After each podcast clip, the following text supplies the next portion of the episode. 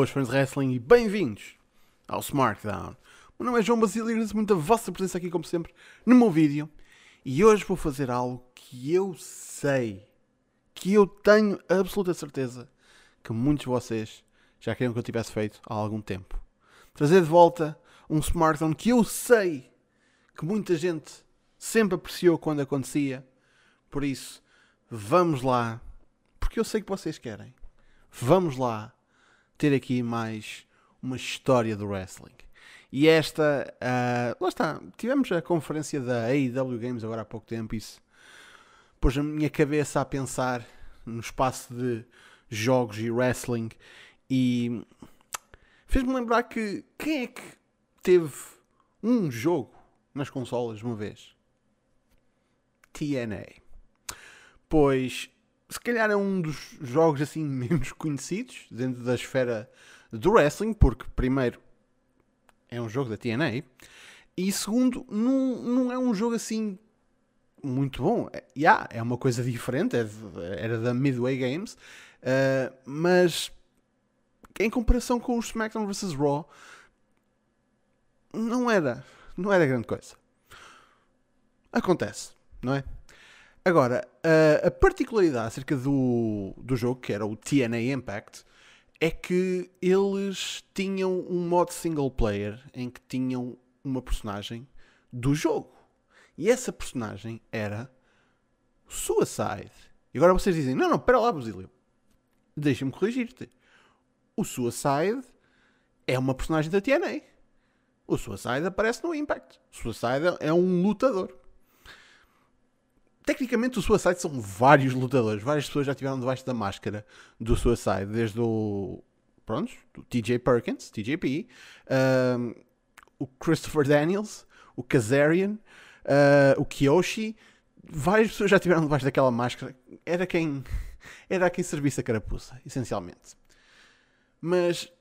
Lá está. O Suicide começou como uma personagem deste jogo. E a TNA pensou: hum, porque é que a gente não pega neste, nesta personagem e para fazer.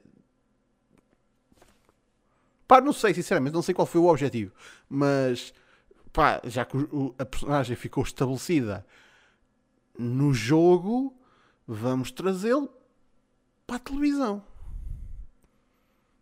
Tudo, a sério, não me perguntem. A sério que não me perguntem. Por isso, o que é que se passou? Isto foi em 2008. TNA começou a fazer uh, uma espécie de campanha viral com certos momentos durante a transmissão do Impact a aparecer um site que levava uh, a uma página que dizia Who is Suicide? Oh, uau! Meu Deus! Como é que esta personagem passou da fase de ter este nome? Eu não sei. Mas pronto, já agora, uma coisa que entretanto já, já mudou, eles mudaram e depois andaram para trás, para a frente com a porra da personagem, já foi Manic. Uh, depois desmascararam a pessoa que andava a com a personagem, mas depois tipo, a pessoa voltou a meter a máscara. Confusão de caralho, típico TNA. Agora, a coisa interessante acerca desta campanha viral era que, lá está, eles faziam, faziam pequenos, tipo, aqueles aqueles flashes só mesmo para o pessoal, tipo, hum, o que é que aquilo dizia? Hum, deixa ver, tipo, vamos ver o site, sei quê. Campanha viral típica. Uh, eventualmente eles passaram para ter uma página de MySpace. 2008, não se esqueçam. Uh, que era onde o endereço que eles publicitavam levava para uma página de MySpace. Uh, aqui está a coisa. Entra em cena o que é provavelmente dos grupos mais antigos das comunidades de wrestling online. Toda a gente conhece o, o Squared Circle no Reddit. Uh, se calhar muita gente sabe acerca do, do board do Wrestling Observer. Há também o Woo, que é o quadro, o board de wrestling da 420 Chan. Agora, para quem conhece os Chans, tipo 4chan e os derivativos, uh, 420 Chan tentei adivinhar sobre o que é que eles gostam de falar, não é? Mas o Wu, o board slash Wu, é provavelmente das maiores comunidades de wrestling que existe. Agora, se calhar, já não, não tanto. Mas na altura eles estavam em força e eles acompanharam este desenvolvimento e decidiram meter o bedelho. Pois o que é que aconteceu? Esta página de MySpace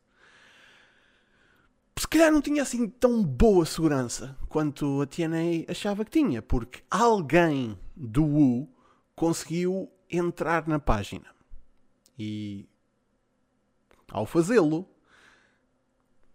decidiu, decidiu partilhar com o resto da comunidade e eles procederam a fazer uma carrada de merda. Exato. Essencialmente. O que é que eles fizeram? Isto foi muito simples. Começaram por uh, substituir tudo o que era, uh, lá está, gráficos que estavam na página. Começaram a pôr imagens do Ric Flair, porque Ric Flair, Woo, né? Acho, acho que esta, esta, esta, é fácil de se apanhar. E imagens do Randy Orton, que acho que na altura era considerado o rei do Woo. Era a mascote deles. Prontos. É, o que é que um gajo há de fazer? Uh, e começaram a pôr tipo imagens tipo meio transparentes deles nesta página de MySpace e depois puseram a tocar em loop na página, assim que se abria, a música do Randy Orton, pontuada em certas alturas com woos do Ric Flair. E lá está, texto a dizer Woo World Order, we're taking over. E isto foi. Lá está. Foi um, um, uma, uma, uma, comunidade assim a tomar conta de uma tentativa de marketing viral de uma empresa. E agora vocês vão estar a pensar, pronto, então ficou por aí, tipo, a TNA no dia a seguir ou na hora percebeu que alguma coisa estava a passar e pff, mandou logo aquilo abaixo, uh, retomaram o controle da conta e continuaram a fazer a sua campanha viral. Não. Não, porque o que aconteceu foi exatamente o oposto. TNA cagou na página. Não sei se sequer tentaram retomar controle da página, mas a partir do momento em que não conseguiram, simplesmente retiraram a ligação entre a página que eles andavam a publicitar daquela página de MySpace e continuaram a fazer a tentativa deles de criar uh, suspense acerca do, do Suicide. A coisa mais hilariante no meio disto tudo é que lá está, temos aqui uma página que foi publicitada por uma empresa de, de wrestling e que agora está a mostrar imagens do Ric Flair e do Randy Orton quem é que foi, obviamente, pegar nisto e dizer Ric Flair para TNA, Randy Orton para TNA?